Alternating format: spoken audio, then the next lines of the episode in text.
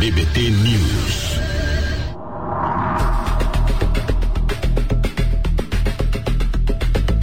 Começa agora a coluna Direito do Ouvinte com o Dr. Paulo Roberto Forbice dos Santos no oferecimento de Damásio Educacional. É quem mais aprova em concursos públicos, como prefeituras, carreiras policiais, jurídicas e diplomacia. Foque no futuro. WhatsApp 999574559. Doutor Paulo, bom dia. Bom dia, caro Iago, bom dia, Ulisses. Sejam todos bem-vindos a mais um programa Direito do Ouvinte. Esse é o nosso episódio número 2. É, estamos aqui ao vivo na Rádio Menina Lages e para debater conosco hoje eu fiz um convite a um, a um grande amigo meu, colega advogado, participou comigo é, por seis anos como conselheiro da OAB, professor universitário, especialista em direito previdenciário, em direito penal, meu amigo Pablo Bogo. Doutor Pablo, seja bem-vindo. Bom dia, doutor Paulo. Agradeço o convite do senhor aí, pessoal da Rádio Menina. Bom dia, Iago e Ulisses. Parabéns pelo trabalho que vocês desenvolvem aqui na rádio.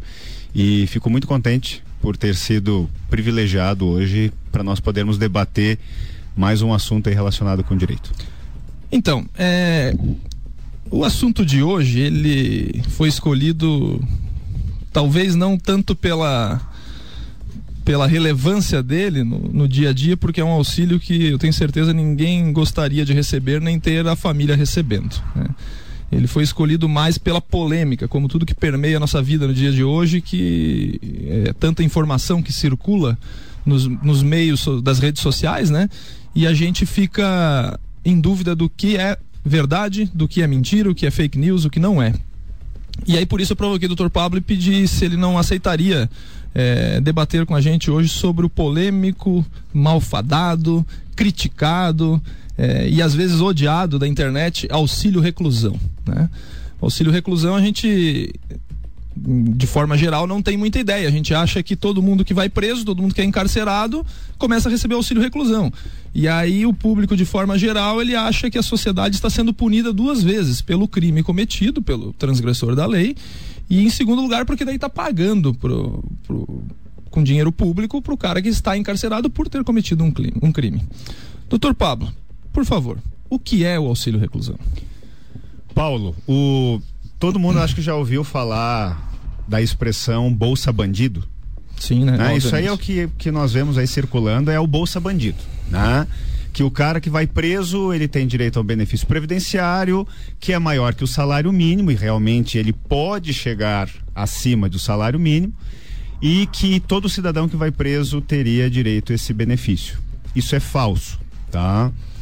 Atualmente nós temos em, em vigência uma medida provisória, inclusive do novo governo agora, do Bolsonaro, com influência do próprio Paulo Guedes, uh, que alterou algumas regras do auxílio reclusão. Então, eu vou tentar fazer um paralelo de como era e como está. Mas o auxílio reclusão é um benefício previdenciário pago pelo INSS à família do preso considerada de baixa renda. Então não é o preso que recebe esse benefício. Quem recebe o benefício é o conjunto de dependentes deste preso. Por exemplo, o cidadão foi condenado por uma sentença transitada em julgado, ou seja, ele está condenado mesmo. Ou seja, a sentença que não cabe mais recurso. Não cabe ouvinte, mais então. recurso, tá? A sentença não cabe mais recurso. Ele foi condenado pela legislação de agora da medida provisória, ele tem que ser condenado por um crime em regime fechado. Isso vai dar uma certa polêmica porque até ano passado o regime era fechado e semi-aberto. Com a medida provisória, só o fechado. Qual é a diferença do fechado do semiaberto? Bom, nas duas hipóteses, o cara está preso. Mas no fechado, ele realmente fica dentro da prisão. No semiaberto, ele tem possibilidade de trabalhar fora da prisão e estudar fora da prisão. Então, até ano passado era possível o cara condenado no regime fechado e semiaberto receber o auxílio reclusão. Hoje é só o cidadão que é condenado a, a uma pena privativa de liberdade, né, a prisão em regime fechado, ou seja, está preso, preso, sem regalia nenhuma, sem saída temporária, sem nada. Uh, e somente é um benefício pago a segurados considerados de baixa renda. Então, assim, não é todo mundo que está preso que recebe auxílio reclusão. Então, o cara está preso por é, prisão em flagrante. Foi preso em flagrante por um crime. Ele está preso preventivamente. Ele está preso temporariamente. Ah, então o cara vai preso no outro dia, já pode pedir. Não. É a família que solicita. Esse cidadão tem que ser, a família tem que ser de baixa renda e tem uma série de outros requisitos que são necessários, mas basicamente o que acontece é pago aquele conjunto de dependentes, a esposa, porque assim, o filho, o cara cometeu um crime, foi condenado por um homicídio, por um estupro, por tráfico de drogas. Ele tem responsabilidade? Bom, se ele foi condenado, a justiça entende que ele tem a responsabilidade. Agora, a família a família ela acaba sendo, digamos assim, punida pelo ato do pai, pelo ato do marido, e lógico, existe o, o, o, caso da mulher também que comete o crime e deixa a família muitas vezes desguarnecida. Né? Porque você tem uh, todo mundo trabalhando, de repente, opa, o cidadão cometeu um crime, foi condenado, vai preso, e aí a família ela necessita de um auxílio para sobreviver. Para sobreviver. Exatamente.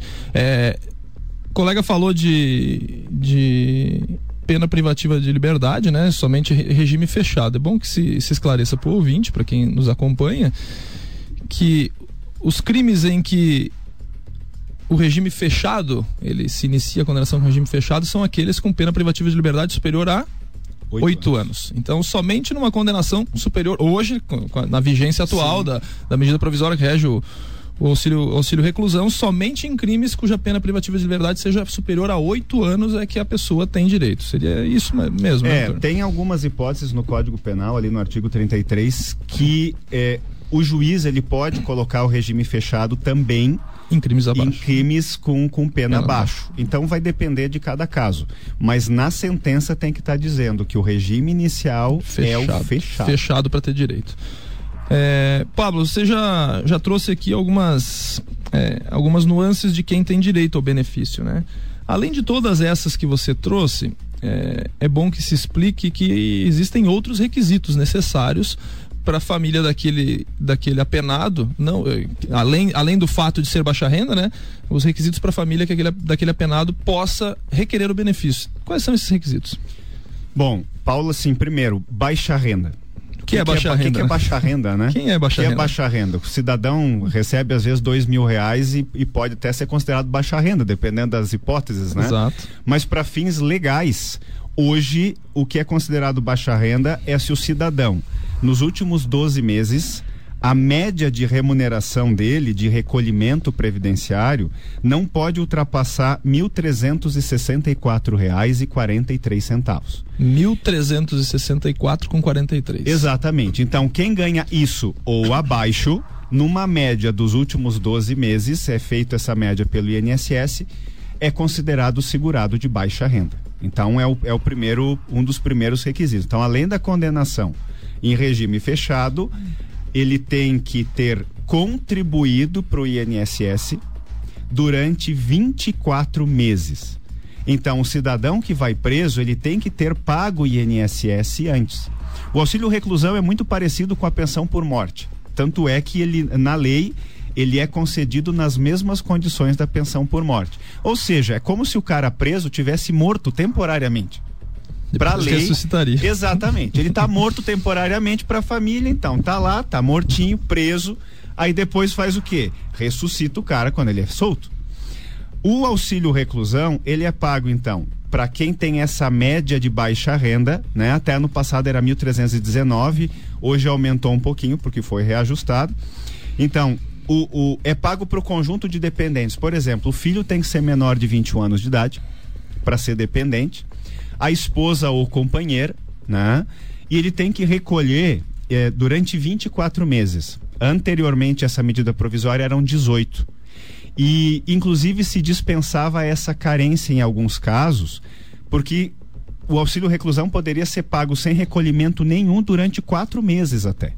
Isso realmente foi corrigido agora. Então, para pagar o auxílio reclusão, o cidadão precisa ter recolhido 24 meses no mínimo para ter direito ao benefício. De forma ininterrupta? Aí, isso é, um, é uma questão de interpretação. A princípio seria ininterrupto, né? Ou pelo menos sem que se perca a qualidade de segurado. Então ele não pode ter trabalhado dois meses e daí ficou três anos sem pagar. Aí trabalhou mais quatro meses, ficou dois anos sem pagar. Se ele perder a qualidade de segurado durante este caminho, aí realmente ele tem que fazer o período contributivo inteiro. Então é lógico, se ele trabalhou um ano, ficou dois meses sem pagar, opa, não perdeu a qualidade de segurado. E trabalhou mais seis meses, ficou mais dois meses sem pagar. Se ele não perdeu a qualidade de segurado no meio do caminho, ainda vai ter direito ao benefício dentro desses 24 meses. O importante é que ele não fique muito tempo sem pagar o INSS. E se no momento do, do, do cometimento do crime, após o desdobramento é, legal e que vem a condenação, vamos supor uma, uma hipótese bem, é, bem genérica, porque provavelmente não é isso que acontece. O cara foi lá cometer um crime de assassinato, né, que a pena vamos trazer alta, um, alta. né, uma pena alta e o cara estava empregado na data do crime e, e, com dois meses ele já tinha sentença com trânsito em julgado e, e sem uma, uma hipótese, hipótese, muito remota, remota, porque não tem como acontecer isso. Né? Justiça é. aqui no Brasil para funcionar. É, exato, rápido. mas uma, uma, uma, hipótese remota, tá? É, e digamos que nesses dois meses que ele ficou preso, até a discussão, o empregador dele não encerrou o vínculo dele, deixou ele empregado, né, recebendo. Ele tem direito ao auxílio reclusão? Teoricamente tem. Em teoria tem. Inclusive, se anteriormente é, era muito comum, uh, por exemplo, no regime semiaberto, o cara que está empregado e é condenado a regime semiaberto, às vezes o patrão até deixa trabalhando, né? Sim, porque o regime sim, porque semiaberto ele, ele pode sair para trabalhar. E nesse caso, ele não vai receber auxílio reclusão. Porque né? ele, ele já está recebendo salário. Exatamente, está recebendo salário. Então vai receber o auxílio reclusão se ele estava trabalhando, se ele tinha esses 24 meses, ah, não encerrou o vínculo, mas com a prisão, o empregador normalmente, é, é, aí é uma questão contábil, né?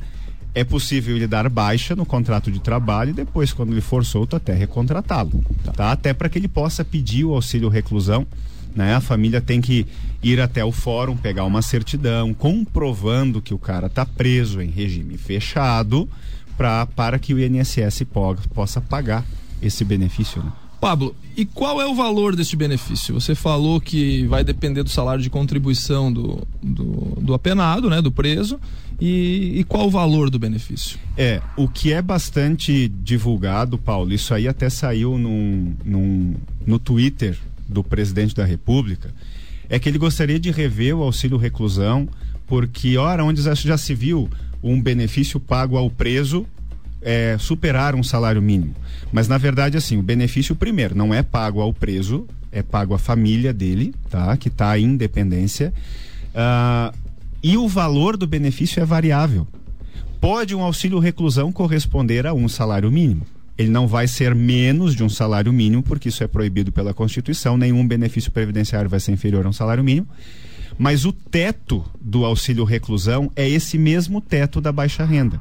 Então ninguém recebe auxílio reclusão acima de 1.364 reais, mas isso não quer dizer que todo o auxílio reclusão vai ser Seja de valor. 1.364. Vai depender da remuneração dele. Se ele ganhou 1.200 reais nos últimos meses, né, antes ali de ser preso, eles vão pegar esses meses, vão pegar 80% das maiores contribuições, vão fazer uma média aritmética e vão achar um valor que não ultrapasse esse teto. Isso não quer dizer assim, ah, o cara foi preso. Vai receber auxílio reclusão? Vai ser 1.364 reais. Não, não. Depende de quanto ele contribuiu para o INSS, como qualquer outro benefício. Tal qual a pensão por morte, você fez o exemplo. Né? Exatamente. Né? Tal qual a pensão por morte, né? Vai ser no mesmo patamar, depender da, da, da, contribuição do, do, falecido, né? Que exatamente. no caso, no teu exemplo, é o falecido por tempo é o falecido tá preso. temporariamente. Tempo que está preso, né? É, e uma dúvida que, que sempre surge é a seguinte: o, o, cidadão está preso, ele está a família recebendo auxílio reclusão e num determinado dia o apenado bota o pé na rua e foge. A família continua recebendo, Paulo? Em caso de fuga, o benefício é suspenso. Automaticamente? A princípio, teoricamente, o que a lei determina e é uma coisa engraçada porque a lei fala muita coisa, agora para botar em prática é, é um tanto difícil, né? Que haja um banco de informações que ligue o Conselho Nacional de Justiça com o INSS numa espécie de, de, de super banco de dados que se informe ao mesmo tempo que o cara foge para o INSS para suspender o benefício. Isso aí é teoria. Na grande, né? prática? Assim como nós temos benefícios previdenciários pagos para gente morta, que eu digo, o, o, cara morreu. Por isso que você tem que ir no banco às vezes fazer prova de vida, porque não tem uma, uma é, é, um sistema que funcione. Teoricamente, os cartórios de registro civil, quando o cara vai a óbito, ele tem que oficiar o INSS num sistema próprio. E se o cara é aposentado, corta o benefício. Mas tem caso que não existe essa informação. Tipo, morreu a pessoa idosa que recebia uma pensão por morte e os filhos continuam a receber Exatamente, o benefício da pensão por morte porque eles iam sacar, né? Exatamente. E aí essas pessoas estão cometendo um crime, né? Estão cometendo Estelionato um contra a Previdência, não né? Pode, não pode receber. É. A partir do, do falecimento tem que comunicar. Comunicar é, a Previdência para ver se tiver mais algum dependente para continuar recebendo. Muito bem, mas não é só porque tem o cartão e a senha que vai continuar Que vai recebendo. continuar recebendo. Né? Então, né? com auxílio reclusão não é diferente. É, o, a lei estabelece que vai ser automático. O cara fugiu, vai ser feita uma anotação na ficha e vai ser enviado para o INSS para o caso de ele receber auxílio reclusão, ser cortado esse auxílio para sua família enquanto ele permanecer em fuga. Então, é se ele tiver, se ele fugir, é suspenso. Automaticamente, para a lei, sim. Na prática, eu não duvido que o cara esteja preso e a família que esteja solto, solto digamos assim, por, por fuga, fuga e a família continue recebendo. Até porque os sistemas não se Os sistemas não bem. se conversam, né? É, que no Brasil essa questão é, é falta comunicação bastante. Porque é, porque é relevante o povo não se comunica. Não é automático, né? Não é. Pablo, e quantos presos hoje no Brasil, eles, as suas famílias, né, gozam do benefício, usufruem o benefício do auxílio reclusão? Há, há, um número aproximado, de repente? Porque talvez não seja tão fácil de se chegar a esse, esse quantitativo? Eu não tenho um número de pessoas eu tenho uma porcentagem, que é o que é divulgado pelos institutos estatísticos ali de pesquisa, 10% da população carcerária só. Somente 10% da população carcerária, dos dependentes destes 10%, é que recebem auxílio reclusão.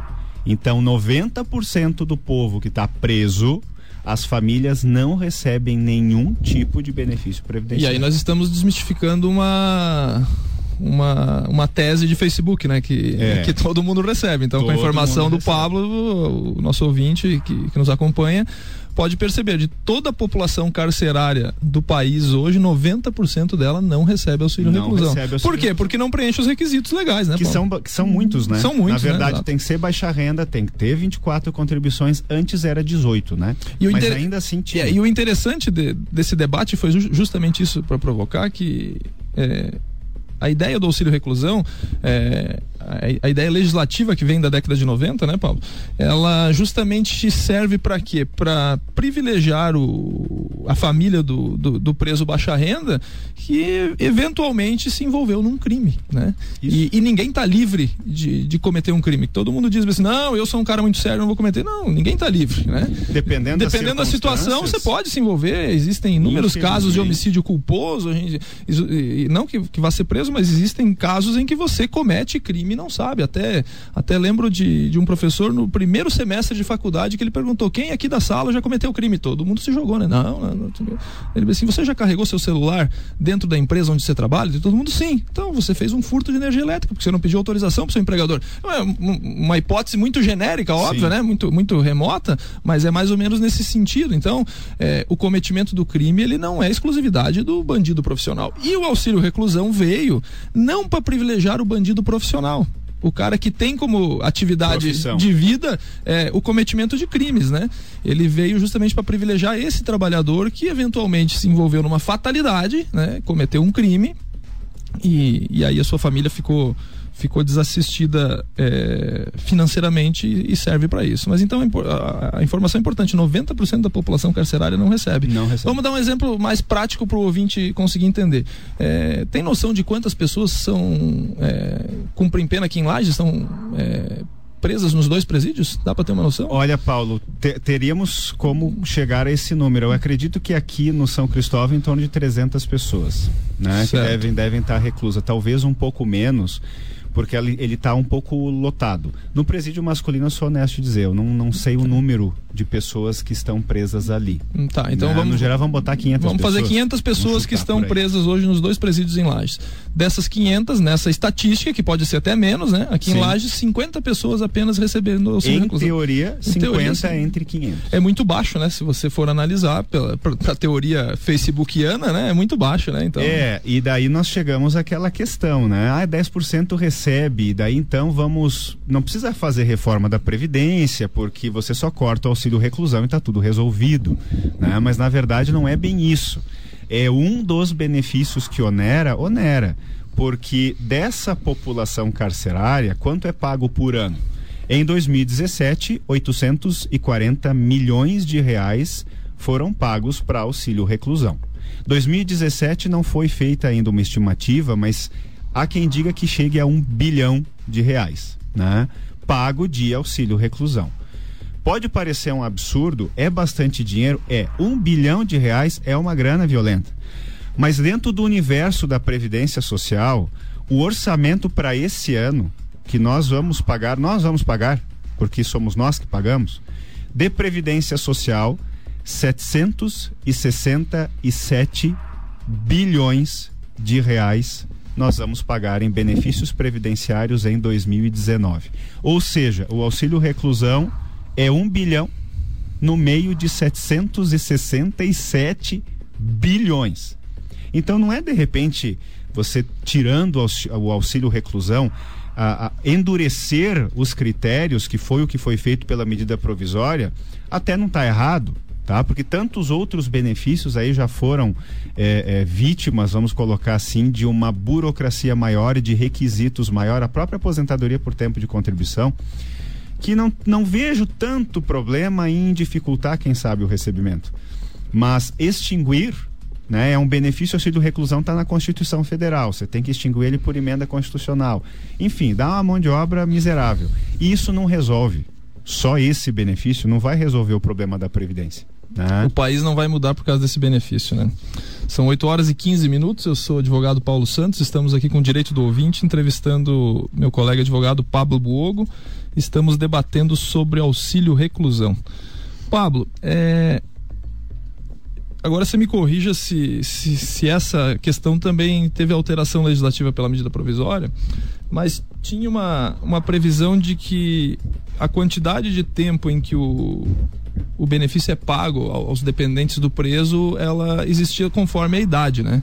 É, ou seja, se o, o apenado é, tivesse um dependente com menos de 21 anos de idade na data da prisão, ele tinha direito a três anos de auxílio reclusão no máximo, né? A duração máxima. Digamos que ele ficasse preso os três anos, ele tinha isso. a duração máxima. Isso aí foi alterado? Não, isso foi mantido. Na verdade, assim, quando se trata de, de filhos menores ou inválidos, Aí você tem, lógico, o inválido pode ultrapassar até os 21 anos de idade, mas o filho menor de ele vai receber até os 21 anos de idade.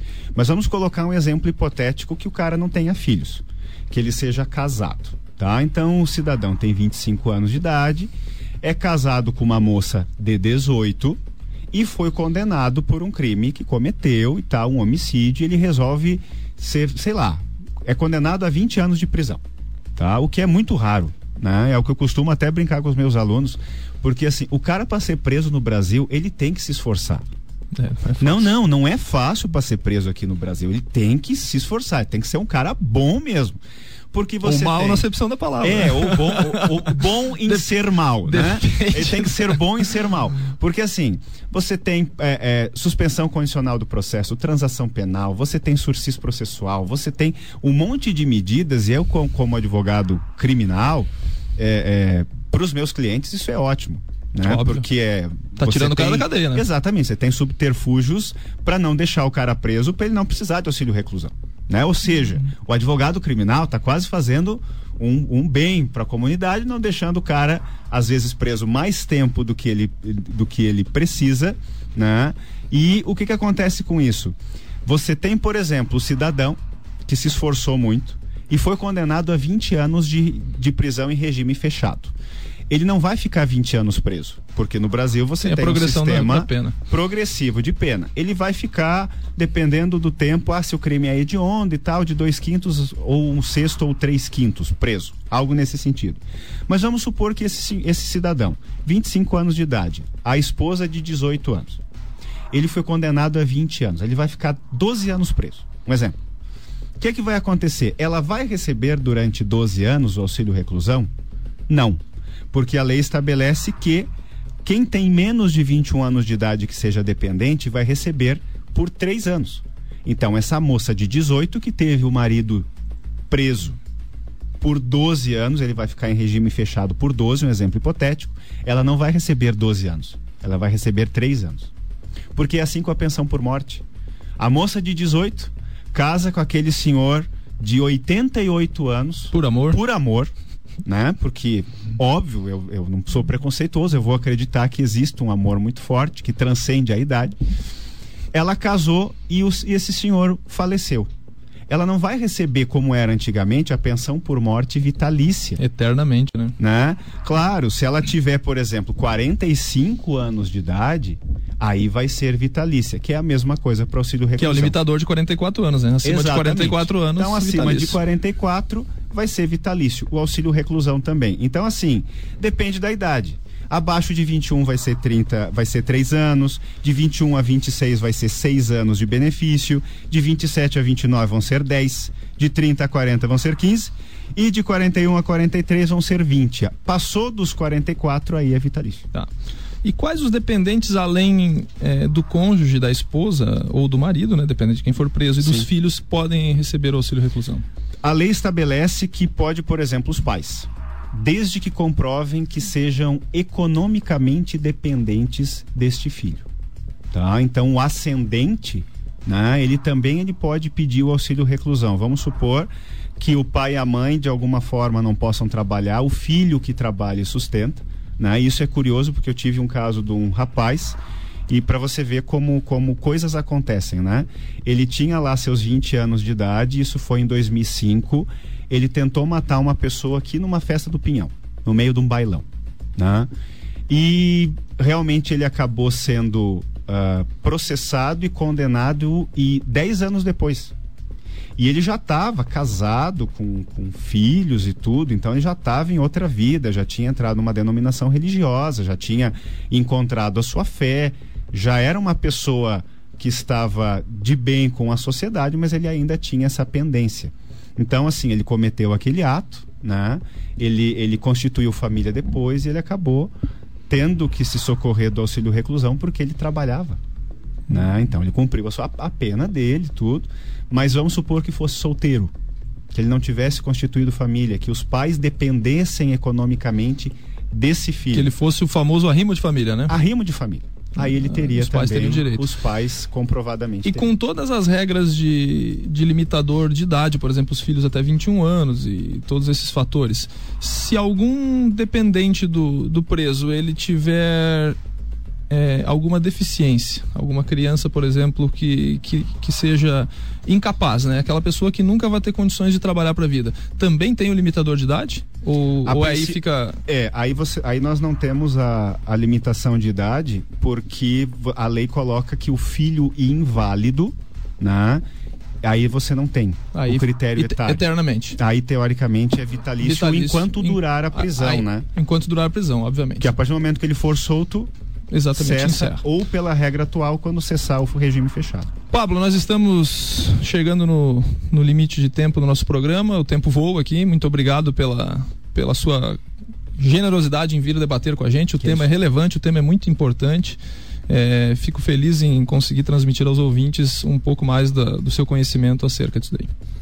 Paulo, eu agradeço o convite, agradeço a todos os ouvintes que nessa segunda-feira cedo já estão sintonizados aqui na Rádio Menina e me coloco à disposição sempre que preciso. É, estou às ordens, agradeço realmente mais uma vez o teu convite e mando um abraço para todo mundo aí que tá, está nos ouvindo. Valeu, um grande abraço a toda a equipe da Rádio Menina, muito obrigado e até na próxima semana que vem, que nós estaremos debatendo sobre direito do consumidor. Um abraço, meus amigos. Você ouviu a coluna Direito do Ouvinte com o doutor Paulo Roberto Forbice dos Santos no oferecimento de Damásio Lages, fazendo mais pela sua carreira, com maior índice de aprovação na OAB e a melhor pós-graduação em 20 áreas à sua escolha. WhatsApp 999574559. BBT